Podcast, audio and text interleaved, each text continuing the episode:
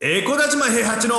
導き不動産塾アントラテこの番組は私エコダ島平八と不動産塾の賑やかし担当 JJ でお送りします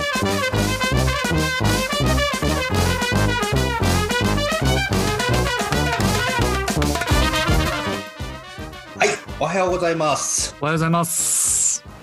あー JJ 君、はいあのー僕ね、性格が破綻してるんですけど、はいどうしてもこの日だけはね、うんやっぱり神妙になるというか、なんかぐっといろいろ考えなきゃいけなくなるというか、う今ん回、あのーこのあのスタンド FM とか、ポッドキャストで流してるんですけど、10回目の放送になるんですよね、はこれが。うん10回目でちょうど今日が3月11日が震災から10年だったよっていう節目の回にもなるわけです。はいここに10回目をちょっと合わせてきたかったっていうのもあるんですけど、うんあの僕実はあの震災の時に実家が全焼してるんですね。うん海側の町にあって、うんあの震災で町の海側のところが全部津波でやられちゃって、うんであの田舎なんでねあの隣と隣の家の距離もしっかりあるところだったんですけどはい津波で流されてきた瓦礫っていうのがうんあの全部伝う形で火事が起きてうん僕の住んでいた地域のあたりっていうのは何十個かの火災で全部燃えちゃったんですよね。うんそうなんですねそうでうもんそれを知ったのもしばらく経ってからなんですようんえ連絡取れなかったから連絡取れなかったからあ震災の当日っていうのを僕今はっきりまだ覚えてるんですけあど、はいあの新宿のねあの本社ビルみたいなところで働いてた時で8階かな結構高いとあの高いところで働いてたんですけどもとんでもなく揺れてねうんうんガタガタガタって建物があの音を立てるのを初めて聞いたっていうかうんあものすごい揺れてあはいであのパニックなんですねやっぱりね軽くねいやそうですね8階だったらね1階にいるより全然揺れますよね多分ね全然揺れて、うんであの机の上にあったものとかは全部倒れるし、うんで悲鳴もどっからか聞こえてくるし、うんで現実感がなかったんですよその時、うん何があったのかっていうのがうんでいつもよりか揺れてるぞこれは大変なことが起きたぞっていうことは分かってるんですけどうんそれによって何が起きるかっていうところまでは想像ができなかったんですよねうんうん定時が5時の会社だったのでうんうんあと2時間ちょっと働けばあの家に帰れる状態のところであの震災が来たんですけどねはいでその日実は僕はあの午前中に移動の内示を受けてましてはいでそれでもちょっとテンションがあの下がっていたところで、ああの午後になって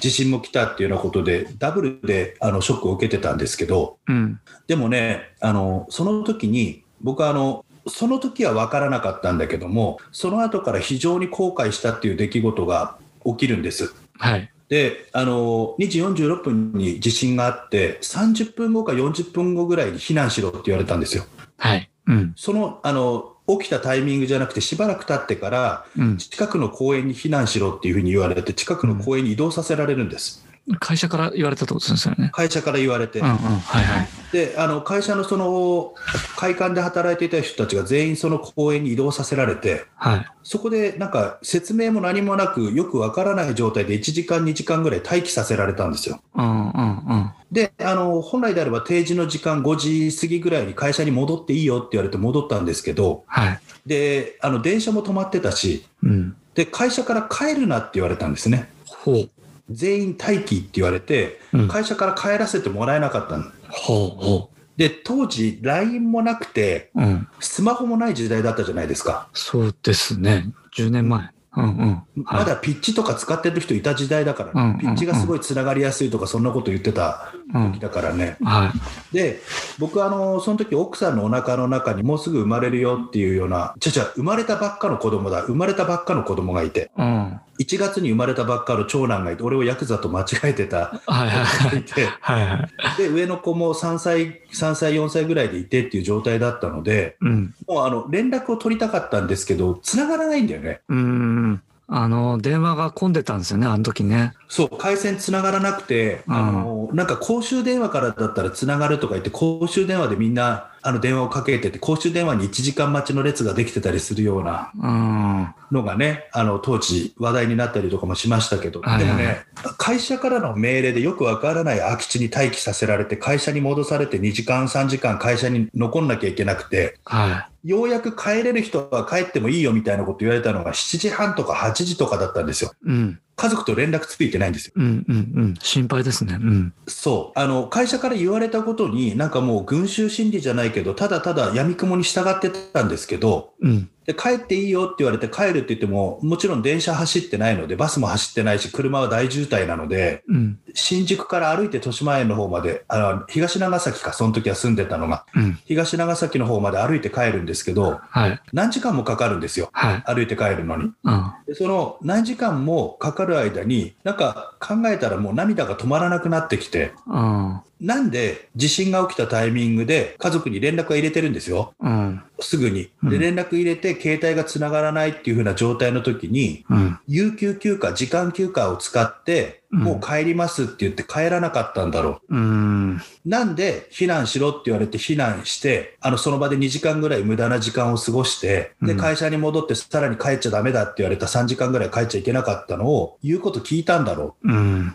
あの、会社の命令って絶対じゃないじゃないですか。うん。そもそも定時過ぎてるから帰れるわけですよ。うん。で、時間給を取るっていう風な権利もあるわけだから、うん。あの、その時に、あすいませんって言って、時間給取らせてくださいって言って、言って断られるわけはないんですよね。うん。ダメだって言ったとしたら、その人がおかしいんですよ。うん。うん。俺は、その、選択肢っていうのが自分にあるってことを、その場で思いつかなかったんですよね。うん。周りの人たちがみんな会社の言うことを聞いてて、会社に言われるがまま移動してて、会社に言われるがまま避難して、会社に言われるがまま待機してるのに、あの、疑問に思えなかったんですよ、その時に。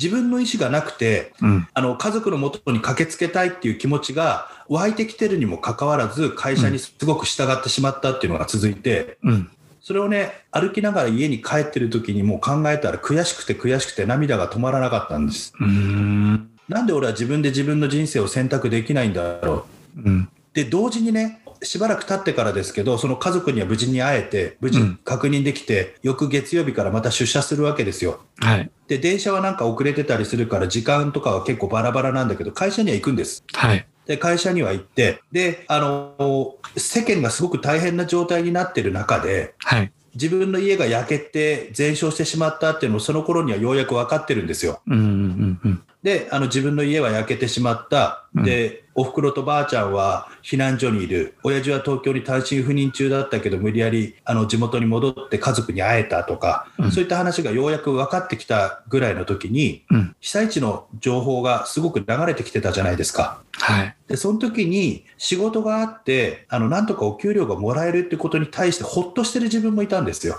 うん。生活が守られてるってことにうん。対して。うん。なるほど。うん。その時今のやっぱり3分の1ぐらいしか家賃収入もなくて、うん。で家賃だけで生きていけるっていうのももちろんないから、うん。お給料もらえてるって、会社にいたよかったって思う反面、うん。会社にいて自分は選択肢をすごくない状態の人間になってしまってる。うん。人形みたいな人間になってしまってるっていうのも感じて、うん。めちゃくちゃ心がぐちゃぐちゃしてたんです、あの時期は。うん。で、避難してたおじあのおばあちゃんとおふくろがあの、ようやくこっちに移動して来れるようになって、東京に来て引き取って、うん。 2LDK の家に、あはい。の僕た僕とお嫁さんと子供たちと、はい。おふくろとあのおばあちゃんの人が同居することになるんですけど、ええあ、そんな時期があったんですね。半年ぐらいかな、はおあふくろとおばあちゃんがその地元の、なんかなんだろう、あの被災者住宅みたいなのに当選して帰るようになるまで、うん。半年ぐらい一緒に過ごしてたんですよ。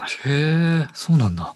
あの、来たことあると思うけど、あの 2LDK の狭い方の家でよ。はいはいはい。行ったことあります。うん。でおふくろとおばあちゃんが4.5畳の部屋にいて、うん。俺と嫁さんと子供たちが6畳の部屋に、あもうパンパンだよね。リビングめちゃくちゃ広くしてるから、うん。部屋は狭いからさ。うん。で、そこで同居始まってみたいな感じで、しばらくの間生活してたんだけど、うん。その時ぐらいからなんですよね。本格的にやっぱりちゃんと不動産やって自分の選択肢を持てるような人間になりたいなと思ったのは。うーん。もうじゃあ本気度が変わってきた。ですね、そそうれ。でもね、あの同時にね、その会社員でいることに対して、うん。お給料が安定的に入ってきて、不動産の融資も組みやすいじゃないですか。はその会社員でいたことによるほっとした気持ちとか安心した気持ちっていうのもあって、い。はい。あの会社員を辞めるってことに対してはものすごく抵抗があったのうん。うん。うん。あの相反する気持ちなんですよね選択肢を持ちたいから会社員を辞めたいっていう気持ちと会社員でいるからお給料がもらえるんだっていうような気持ちが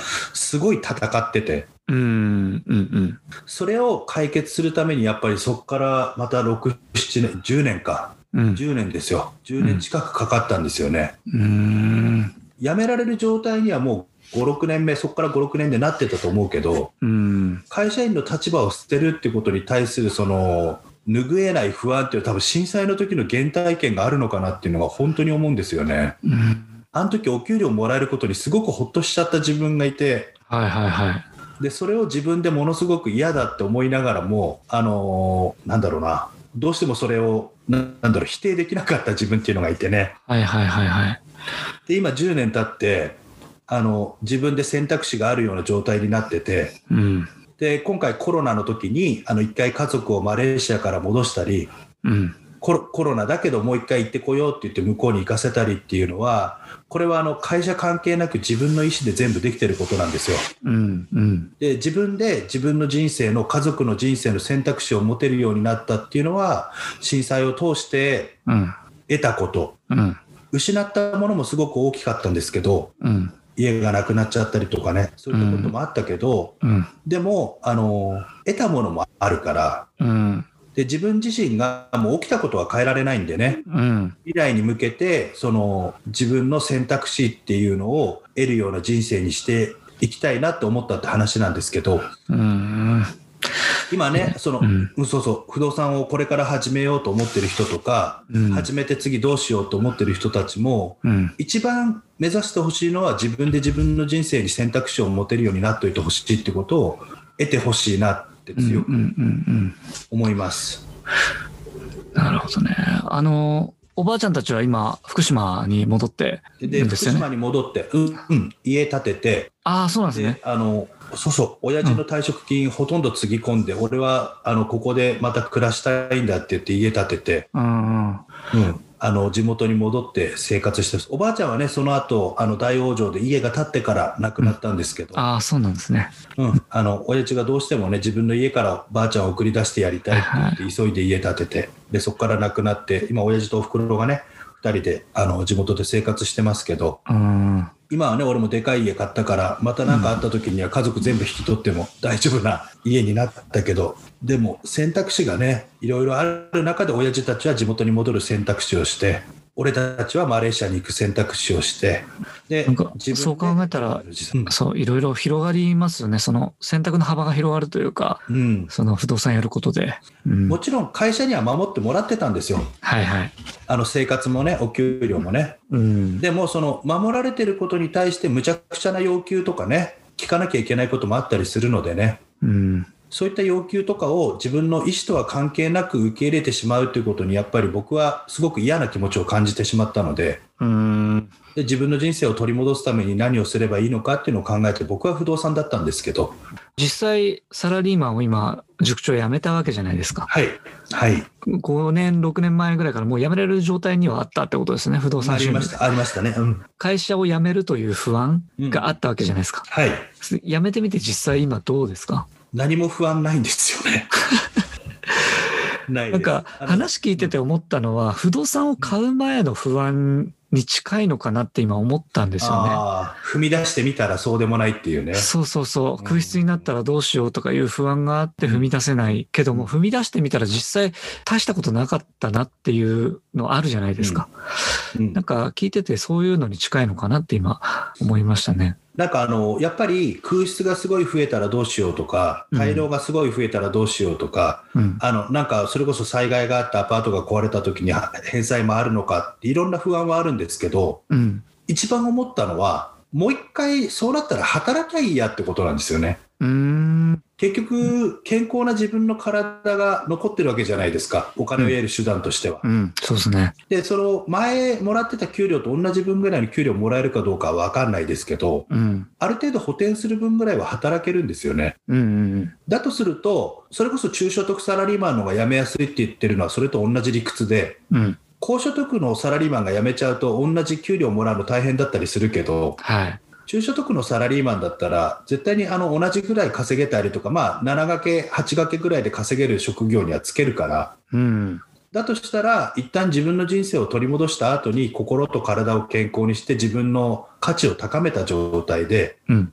休み続けてる状態っていうふうに思う状態で、サラリーマンリタイアするのもいいのかなっていうのが。思いますね何分、う一番大事なのはやっぱり自分の人生の選択肢を自分に取り戻すことだと思うので、うん。今、すごくいい状態ですね、じゃあ、塾長は。そうですね、今、自分の人生の選択肢は自分にある状態ですね。うん。あの時思った、じゃあ、不安とか、自分に対する憤りみたいなのを、今こう、これじゃダメだっていう思いを、じゃあ、具現化して、今に至るってことですね。そうですね。んその後に本当に、あの2011年以降に僕は仲間を作って一緒に不動産やろうと思ってうん。やってきたので、そこまでずっと一人でやってきたので、うん。だから自分の人生を取り戻す仲間を作ろうっていう意味で言うと、本当に RPG ゲームやってるみたいな、ロールプレイングゲームややってるみたいなね、う感ん。じで、うん。少年ジャンプの漫画みたいな感じで、今、不動産をやってるんですけど。うん。でもいろんな仲間がねそれに共感してくれて一緒に人生を取り戻した仲間も出てきたしうん。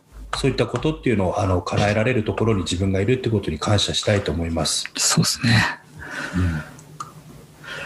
あの、はい震災のね話ちょっとごめんなさいあのさせてもらっちゃったんですけどはい。あの失ったものもあれば得たものもあるよって過去を見つめることも大事だし気持ちを思い出して前に進むことも大事だしっていうようなお話をちょっとしたかったので僕の原体験でね、はい。なんで僕があの不動産で引退したいって思うようになったかとかいう話があのすごく関わる話だったのでちょっと話を10年目のね節目ということでさせていただきました、はい。ありがとうございました。はい